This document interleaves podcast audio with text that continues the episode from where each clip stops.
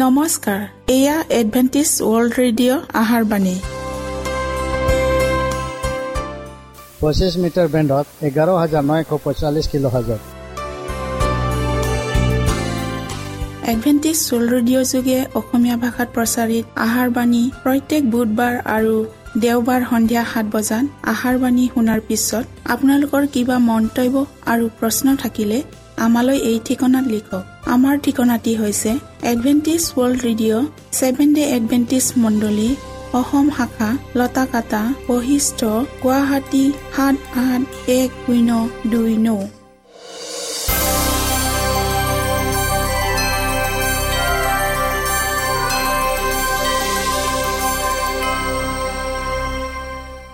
প্ৰিয় শ্ৰোতা বন্ধুসকল এতিয়া শুনোৱা হওক এটি খ্ৰীষ্টীয় ধৰ্মীয় গীত।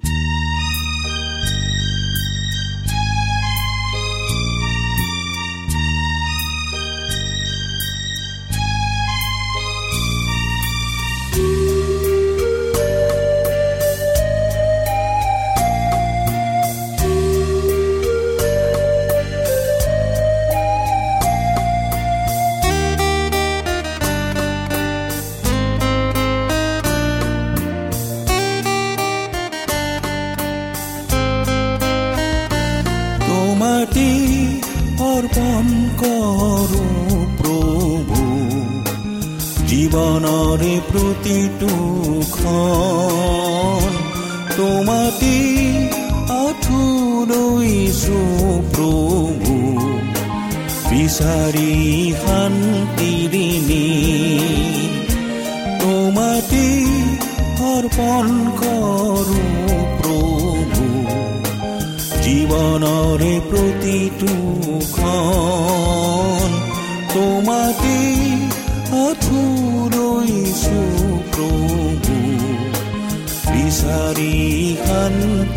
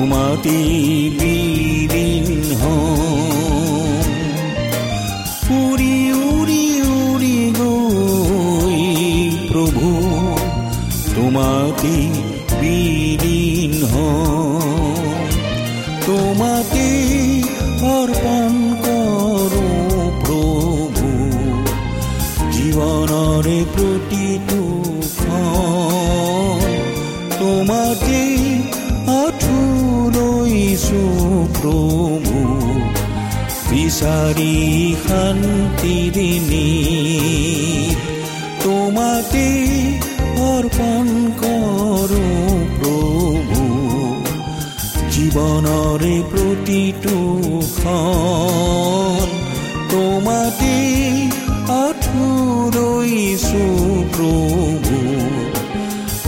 বিচাৰি শান্তিৰিণী পাহৰি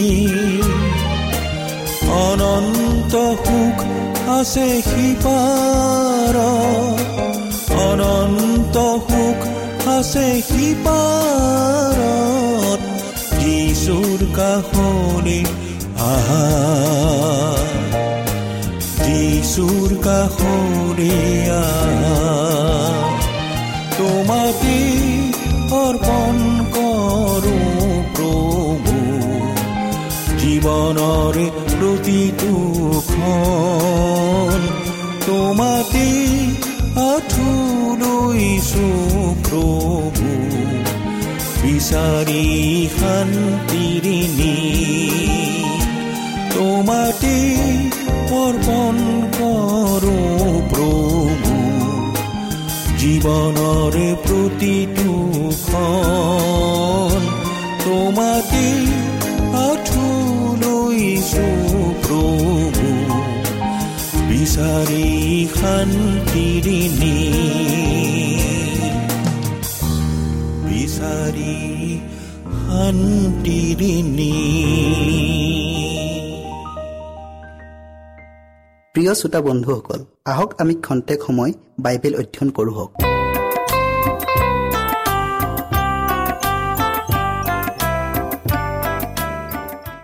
প্ৰিয় শ্ৰোতাসকল নমস্কাৰ। আজি আমি যোৱা অনুষ্ঠানৰ বাকী অংশ দক্ষতাৰ বিষয়ে অধ্যয়ন কৰোঁ হওক। বাইবেল পদ আপোনালোকে পঢ়ক মঠি পঁচিছ অধ্যায়ৰ তেৰ পদৰ পৰা ত্ৰিছ পদলৈকে। বিষয়টিৰ আগবঢ়াৰ আগতে আমি প্ৰাৰ্থনা কৰোঁ হওক। সেই স্বৰ্গত থকা অসীম দয়াময় তোমাৰ পবিত্ৰ নাম ধন্যবাদ হওক। তুমি তোমাৰ প্ৰচুৰ পবিত্ৰ আত্মাৰে আমাক চলাই নিয়া আৰু আশীৰ্বাদ কৰা। এই বিশেষ বিষয় জানিবলৈ আমাক সুবুদ্ধি আৰু জ্ঞান দিয়া। যীশুৰ নামত খুজিলোঁ। আমেন। যিবিলাকে ঈশ্বৰৰ সহকৰ্মী হোৱাৰ প্ৰয়াস কৰে তেওঁলোকে শৰীৰৰ প্ৰত্যেকটো অংগ প্ৰত্যংগ আৰু মনৰ ধী শক্তিক সূচী কৰি ৰখাৰ বাবে প্ৰাণপণে চেষ্টা কৰিব লাগে। প্ৰত্যেকটো কামৰ বাবে শাৰীৰিক মানসিক আৰু নৈতিক শক্তিক জাগৃত কৰি ৰখাই প্ৰকৃত শিক্ষা শৰীৰ মন আৰু আত্মাৰ ঈশ্বৰীয় প্ৰশিক্ষণে ঐশ্বৰিক কাৰ্যৰ অৰ্থে নিজকে উৎসৰ্গ কৰা। এনে শিক্ষাই চিৰস্থায়ী অনন্ত জীৱনলৈ গতি কৰায়। প্ৰত্যেকজন ঈশ্বৰ বিশ্বাসীকে তেওঁ প্ৰত্যেক কাৰ্যৰে অৰ্থে সামৰ্থ আৰু দক্ষতাৰে নিপুণ হোৱাটো বাঞ্ছা কৰে। আমাৰ পৰিশ্ৰমৰ মৰ্যাদাক নিৰাপদ কৰিবলৈ কৃষ্টই যন্ত্ৰণা ভুগি আনকি নিজৰ শৰীৰৰ তেজ দি কণ্ঠক আঁতৰ কৰিলে।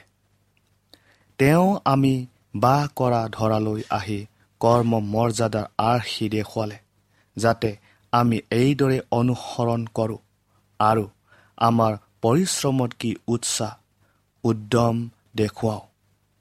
আমিও যেন তেওঁৰ নামৰ গৌৰৱৰ অৰ্থে মহাপ্ৰেম আৰু ভক্তি তেওঁক দেখুৱাওঁ হওক। জোহন তিনি অধ্যায় ষোল্ল পদত কৈছে কাৰণ ঈশ্বৰে জগতক ইমান প্ৰেম কৰিলে যে তেওঁৰ একমাত্ৰ পুত্ৰকে দান কৰিলে যাতে যিকোনোৱে তেওঁক বিশ্বাস কৰে তেওঁ মৃত্যু নহৈ কিন্তু অনন্ত জীৱন পায়। কিন্তু কৃষ্টই আমাক নিশ্চিত ৰূপে আশ্বাস দি কোৱা নাই যে নিষ্কলংকিত স্বভাৱ চৰিত্ৰ সহজলভ্য নহয়। মহৎ আৰু সকলো ক্ষেত্ৰতে সৎ স্বভাৱ উত্তৰাধিকাৰ সূত্ৰে প্ৰাপ্ত নহয় বা দৈৱক্ৰমেও পোৱা নহয়। মহৎ গুণ ব্যক্তিগত পৰিশ্ৰম আৰু কৃষ্টৰ যোগেদি যোগ্যতা আৰু অনুসৰে উপাৰ্জন কৰিব পাৰি। ঈশ্বৰে প্ৰদান কৰা কৰ্মদক্ষতা মনোবলৰ দ্বাৰাই আমি চৰিত্ৰ গঠন কৰিব পাৰোঁ। ইয়াৰ বাবে নিজ ব্যক্তিত্বৰ সৈতে দৃঢ় আৰু কঠোৰ সংঘৰ্ষৰ সৃষ্টি কৰিব লাগে। বংশানুক্ৰমে চলি অহা কুস্বভাৱ কুৰীতি নীতিবোৰ ত্যাগ কৰিবলৈ য'ত পৰুণাস্তি অন্তৰ্দণ্ড কৰিবই লাগিব। আমি নিজকে দোষী সাব্যস্ত কৰি অশোভনীয় নীতি নিয়মবোৰ অপৰিৱৰ্তিত হৈ থাকিব দিব নালাগে। কোনেও নকওক মই মোৰ কুস্বভাৱৰ প্ৰতিকাৰ সাধন কৰিব নোৱাৰোঁ। আপুনি যদি নিচাত্মিক সিদ্ধান্ত লয় তেন্তে ই ধুৰূপ অনন্ত জীৱনৰ পৰা বঞ্চিত হ'ব। আপোনাৰ দুৰ্বলতা আপোনাৰ ইচ্ছাতে নিষিদ্ধ হৈ আছে। দৃঢ় ইচ্ছা অবিহনে আপুনি নিজকে পৰিৱৰ্তন কৰিব নোৱাৰে। প্ৰকৃততে জটিল সমস্যাৰ উদ্ভাৱন হৈছে। কলসিত আৰু অসুচী হৃদয় ঈশ্বৰক সোধাই দি তেওঁৰ অধীনত থাকিবলৈ অনিচ্ছুক। ঈশ্বৰ বিবেচিত অনেক লোকে তেওঁৰ কাৰ্যত মনোনিৱেশ নকৰাত উত্তম ফল দেখুৱাব পৰা নাই। আজি সহস্ৰজনে জীৱনৰ লক্ষ্য আৰু নিৰ্ধাৰিত মানদণ্ডবিহীন জীৱন অতিবাহিত কৰিছে। এনেকুৱা লোকবিলাকে তেওঁলোকৰ কৰ্ম অনুসৰি পুৰস্কাৰ পাব। প্ৰিয় শ্ৰোতাসকল মনত ৰাখিব আপুনি নিজে নিৰ্ধাৰিত কৰা মানদণ্ডৰ পৰা অধিক আগুৱাব নোৱাৰিব। সেয়ে অতি কষ্টেৰে আত্মত্যাগেৰে নিস্বাৰ্থভাৱে আত্মিক জীৱনৰ উন্নতি জখলাত দোপে উধাই যাওক। এই পদক্ষেপত একোৱেই প্ৰতিবন্ধক স্বৰূপ নহওক। যিকোনো প্ৰকাৰৰ কুশক্তিয়ে মানুহক ঐশ্বৰিক বিষয়ত অগ্ৰসৰ হৈ যাবলৈ বিঘ্ন স্বৰূপ হ'লেও সেইবোৰ অতিক্ৰম কৰিবই লাগিব। সংকটৰ সন্মুখীন হ'লেও দৃঢ় মনোভাৱেৰে সেইবোৰৰ ওপৰত জয়যুক্ত হ'ব লাগে। বধ স্বভাৱৰ প্ৰাচীৰ চুৰ মাৰ কৰাৰ পাছত আগুৱাই যাবলৈ ইয়াতকৈ অধিক সামৰ্থ্য আৰু সাহস যোগাব। সেইকাৰণে লক্ষ্য থিৰে ৰাখক প্ৰাসংগিক বিষয়বস্তুবোৰে প্ৰতিবন্ধক নহৈ বৰ আপোনাৰ সহায়ক হ'ব। অনুগ্ৰহেৰে পোৱা গুণসমূহৰ পৰ্যালোচনা অৰ্থে প্ৰভুৰ গৌৰৱ স্বীকাৰ কৰক। আপোনাৰ চৰিত্ৰ গঠনৰ সকলো স্তৰতে তেওঁৰ নামৰ প্ৰশংসা কৰক। এয়া আপুনিও কৰিব পাৰে। হনুকে অধপতিত লোকবিলাকৰ মাজত থাকিয়েই ঈশ্বৰৰ স্তুতি প্ৰশংসা কৰিছিল। এনেকুৱা অনেক হনুক আমাৰ যুগতো আছে। দানিয়েলৰ দৰে বিশ্বাসী হওক যিজন বিশ্বস্ত ৰাজনীতিজ্ঞ পুৰুষক কোনো প্ৰকাৰৰ প্ৰলোভনে কলুষিত কৰিব নোৱাৰিলে। যিজনাই আপোনাৰ পাপ ক্ষমা কৰিবৰ কাৰণে নিজৰ প্ৰাণ আহুতি দিলে। যিজনাই আপোনাক ইমান প্ৰেম কৰে সেইজনাক সেৱ জ্ঞান নকৰিব। কাৰণ তেওঁ কৈছে মোৰ অবিহনে তোমালোকে একো কৰিব নোৱাৰা। জোখন পোন্ধৰ অধ্যায়ৰ পাঁচ পদত। এই কথাষাৰ মনত ৰাখিব। আপুনি যদি ভুল কৰিছে তাৰ শুধৰণি আছে। কিন্তু সেইবোৰ বিপদজনক সতৰ্ক ধ্বনি এইদৰে আপুনি পৰাজয়ক বিজয়লৈ পৰিৱৰ্তিত কৰাত শত্ৰুক নিৰুৎসাহ কৰি উদ্ধাৰকৰ্তাজনাক সন্মান জনোৱা হয়। ঈশ্বৰৰ ইচ্ছাৰ দৰে গঠন হোৱা চৰিত্ৰই একমাত্ৰ ধন সম্পত্তি যিটো আপুনি এই পৃথিৱীৰ পৰা নৱনিৰ্মিত পৃথিৱীখনলৈ নিব পাৰোঁ। যিবিলাকে এই পৃথিৱীতেই কৃষ্টৰ অধীনত চলে তেওঁলোকে প্ৰত্যেকটো ঐশ্বৰিক গুণ স্বৰ্গীয় গৃহলৈ লগত নিব পাৰিব। স্বৰ্গত এই গুণসমূহক লৈয়ে চিৰকাল থাকিম। জীৱিত কালতে স্বভাৱ সংশোধনৰ অতি আৱশ্যক। কৰ্মৰ যোগেদি আমাৰ উৎকৃষ্ট স্বভাৱ চৰিত্ৰ প্ৰকাশ পাবলৈ স্বৰ্গবাসীৰ ব্যক্তিসকলেও প্ৰত্যেকজন দৃঢ়মনা মৰ্দা বিশ্বাসীৰ সৈতে সহযোগ কৰিব। এই কাৰ্যত ব্ৰতী হোৱা প্ৰত্যেকজনলৈ কৃষ্টে কৈছে মই তোমাৰ সুহাতে থাকি তোমাক সহায় কৰিম। আৰু মানুহে যেতিয়াই ঈশ্বৰৰ ইচ্ছাৰে তেওঁৰে সৈতে সহযোগ কৰিব তেতিয়াই অসীম ক্ষমতাযুক্ত হ'ব। তেওঁ যিহকে কৰিবলৈ কয় তেওঁৰ এই শক্তিৰে সমাধা কৰিব পাৰিম। তেওঁ কৰিবলৈ কোৱা সকলোবোৰ সিদ্ধ হ'বই। প্ৰিয় শ্ৰোতাসকল ইয়াৰ উপৰিও ঈশ্বৰে আমাৰ মানসিক কাৰ্যক্ষমতাৰ বিকাশ হোৱাটো বিচাৰে। জগতৰ লোকতকৈ তেওঁৰ সন্তানবিলাকে জ্ঞান আৰু বিচাৰ বুদ্ধিত প্ৰকৰ হ'ব ইয়াকে বাঞ্ছা কৰে। আৰু যিবিলাকে আন মনা আৰু কাৰ্যৰ প্ৰতি ধাউতি নোহোৱা তেওঁলোকলৈ বিৰক্তি প্ৰকাশ কৰে। ঈশ্বৰে আমাক আমাৰ সমস্ত অন্তকৰণেৰে সমস্ত হৃদয়েৰে সমস্ত শক্তিৰে আৰু সমস্ত মনেৰে তেওঁক প্ৰেম কৰিবলৈ কয়। ইয়াৰ দ্বাৰাই আমাৰ আত্মিক বিষয়ত সম্পূৰ্ণ বিকাশ ঘটাই বুদ্ধি মন্ত্ৰতাৰ পৰিচায়ক হোৱাৰ উপৰিও আমাৰ সৃষ্টিকৰ্তাক প্ৰেম কৰিছোঁ বুলি জানো। তেওঁৰ আত্মাৰ অধীনস্থ কৰি বিস্তৃতভাৱে বিবেচনাৰ সহিত ফল উৎপাদক স্বৰূপে ঈশ্বৰৰ কাৰ্যৰ অৰ্থে উৎসৰ্গ কৰা হয়। নিজকে ঈশ্বৰলৈ উৎসৰ্গ কৰা অশিক্ষিত ব্যক্তি হ'লেও ঈশ্বৰে তেনে লোকক তেওঁৰ কাৰ্যৰ অৰ্থে ব্যৱহাৰ কৰে। কিন্তু সেই একে আত্মাৰে শিক্ষিতজনে খ্ৰীষ্টৰ হকে বিস্তৃত আকাৰ কাৰ্যত আত্মনিয়োগ কৰিব পাৰে কিয়নো তেওঁলোকৰ অগ্ৰগণ্যতা অতি সুবিধাজনক। আনক জ্ঞান প্ৰদান কৰাৰ লক্ষ্যৰে যথা সম্ভৱ সকলো শিক্ষাকে আয়ত্ত কৰিব লাগে। ঈশ্বৰৰ হৈ কথা ক'বৰ অৰ্থে বা তেওঁৰ সাক্ষ্য দিবৰ অৰ্থে ক'ত কেনেকৈ আৰু কেতিয়া আমন্ত্ৰণ কৰিব তাক আমি নাজানো। কেৱল মাত্ৰ আমাৰ স্বৰ্গীয় পিতৃয়েহে মানুহক কেনেকৈ ব্যৱহাৰ কৰিব লাগে জানে যিহেতু আমাৰ দুৰ্বল বিশ্বাসৰ কাৰণে ভাল বেয়াৰ পাৰ্থক্য নাজানিলেও ইয়াৰ দ্বাৰাই তেওঁ সম্ভৱ কৰি তোলে। আমি এনেকুৱা মনোভাৱেৰে সুসজ্জিত হ'ব লাগে যে প্ৰয়োজন সাপেক্ষে জগতৰ সৰ্বোচ্চ অধিকাৰীকো তেওঁৰ নামৰ গৌৰৱৰ অৰ্থে সাক্ষ্য প্ৰদান কৰিব লাগে। আমাৰ মানসিক পুতুতাৰে নিজকে যজ্ঞৱান কৰি প্ৰভুৰ সাক্ষ্য প্ৰদান কৰা সময়ত আৱশ্যকীয় কোনো কথাকে অৱগত নকৰাকৈ থ'ব নালাগে। শিক্ষাৰ নিমিত্তে আগ্ৰহী যুৱক যুৱতীবিলাকে মনৰ দৃঢ়তাৰে শিক্ষা আৰ্জন কৰক।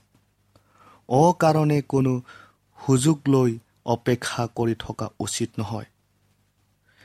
ক্ষুদ্ৰ হ'লেও যি ন্যায় সুযোগ তাক অনুসৰণ কৰক।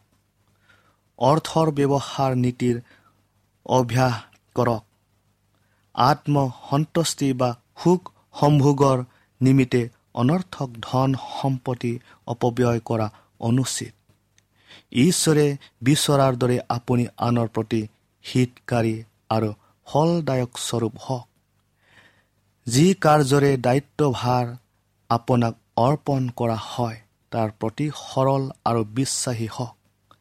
নিচেই ওচৰতে পাব পৰা আটাই সুযোগ সুবিধা আপোনাৰ মানসিক কাৰ্যক্ষমতা সবল হ'বলৈ ততালিকে গ্ৰহণ কৰক। আপোনাৰ অধ্যয়ন পুস্তকবোৰ মৰ্যাদাপূৰ্ণ শাৰীৰিক পৰিশ্ৰমৰ সম্বলিতে অংগীকৃত উদ্যম সতৰ্কতা জ্ঞান প্ৰাৰ্থনাৰে তেওঁৰ পৰা খোজক। এইয়ে আপোনাক আটাই বিদ্যাত পাৰ্গত কৰিব। এইদৰে আপোনাৰ চৰিত্ৰত সৎগুণ প্ৰকাশ পাব। আনৰ ওপৰত আপোনাৰ প্ৰভাৱ বিস্তাৰ কৰিব যিহে আনক সৎ পথ আৰু পবিত্ৰতালৈ অনাত আপোনাক সমৰ্থবান কৰিব। আমাৰ নিজা সুসময় আৰু স্বত্বাধিকাৰৰ প্ৰতি সজাগ হ'লে নিজকে শিক্ষিত কৰিবৰ অধিক অগ্ৰগতি লাভ কৰিম। জাগতিক শিক্ষাই প্ৰকৃত শিক্ষা নহয় বৰং ততোধিক। বিজ্ঞান আৰু তেনে গুৰু বিষয়বোৰ অধ্যয়নৰ কৰাত অৱহেলা কৰিব নালাগে।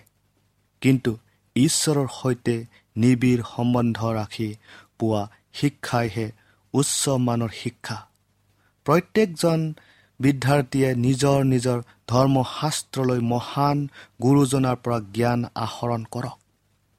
প্ৰিয় শ্ৰোতাসকল আমাৰ মানসিক শক্তিক নিয়ন্ত্ৰণৰ বশৱৰ্তিতা কৰি ঐশ্বৰিক সত্যৰ অনুসন্ধানত কঠিন সমস্যাৱলীৰ সন্মুখীন হোৱাৰ বিৰুদ্ধে যুঁজিবলৈ সমৰ্থবান কৰিব লাগে।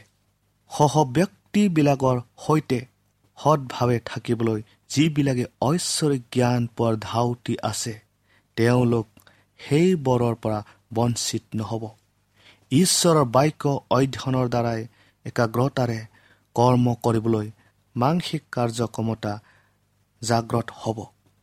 একে সময়তে বিস্তৃত ক্ৰমবিকাশৰ দ্বাৰাই কাৰ্যৰ প্ৰতি মনোবল বৃদ্ধি পাব। ঈশ্বৰৰ পৰিচৰ্যাকাৰী হ'বৰ ইচ্ছুক ব্যক্তিবিলাক আত্মনিয়ন্ত্ৰণৰ বশৱৰ্তিতা অৱলম্বন কৰা উচিত। বাকমিতা হোৱাতকৈ আৰু আন পাৰদৰ্শিতা দেখুৱাতকৈ উক্ত গুণে অধিক সহায়ক হ'ব। উচ্চ শিক্ষিত আৰু অতি দূৰদৰ্শিতা কিন্তু আত্মসংযমী লোক যদি নহয় তেনেস্থলত সাধাৰণ মনৰ কিন্তু বিবেচক লোক এজনে ততোধিক কাৰ্য সমাধান কৰিব। প্ৰিয় শ্ৰোতাসকল আজি আমি ইয়াতে সামৰিলোঁ। পৰৱৰ্তী অনুষ্ঠানত আপোনালোকে ইয়াৰ বাকী অংশ শুনিবলৈ পাব। আশা কৰোঁ আপোনালোকে এই অনুষ্ঠান শুনিবলৈ নেপাহৰিব বুলি। ঈশ্বৰে আপোনালোকক আশীৰ্বাদ কৰক।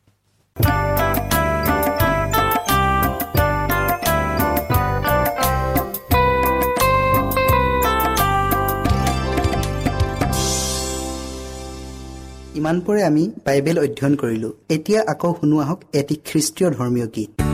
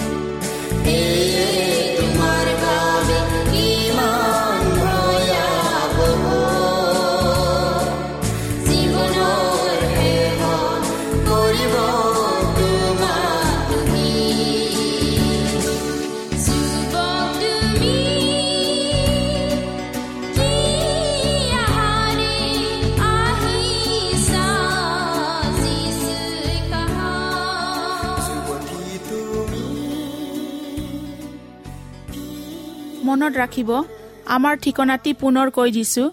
Adventist world radio Assam region of seven day Adventist voice of hope Latakata Basistha Guwahati seven eight one zero two nine প্ৰিয় শ্ৰোতা বন্ধুসকল এডভেণ্টিজ ৱৰ্ল্ড ৰেডিঅ' যোগে আহাৰবাণী প্ৰচাৰত আপোনালোকক পুনৰ লগ পোৱাৰ আহাৰে আজিলৈ সামৰিলোঁ। ধন্যবাদ।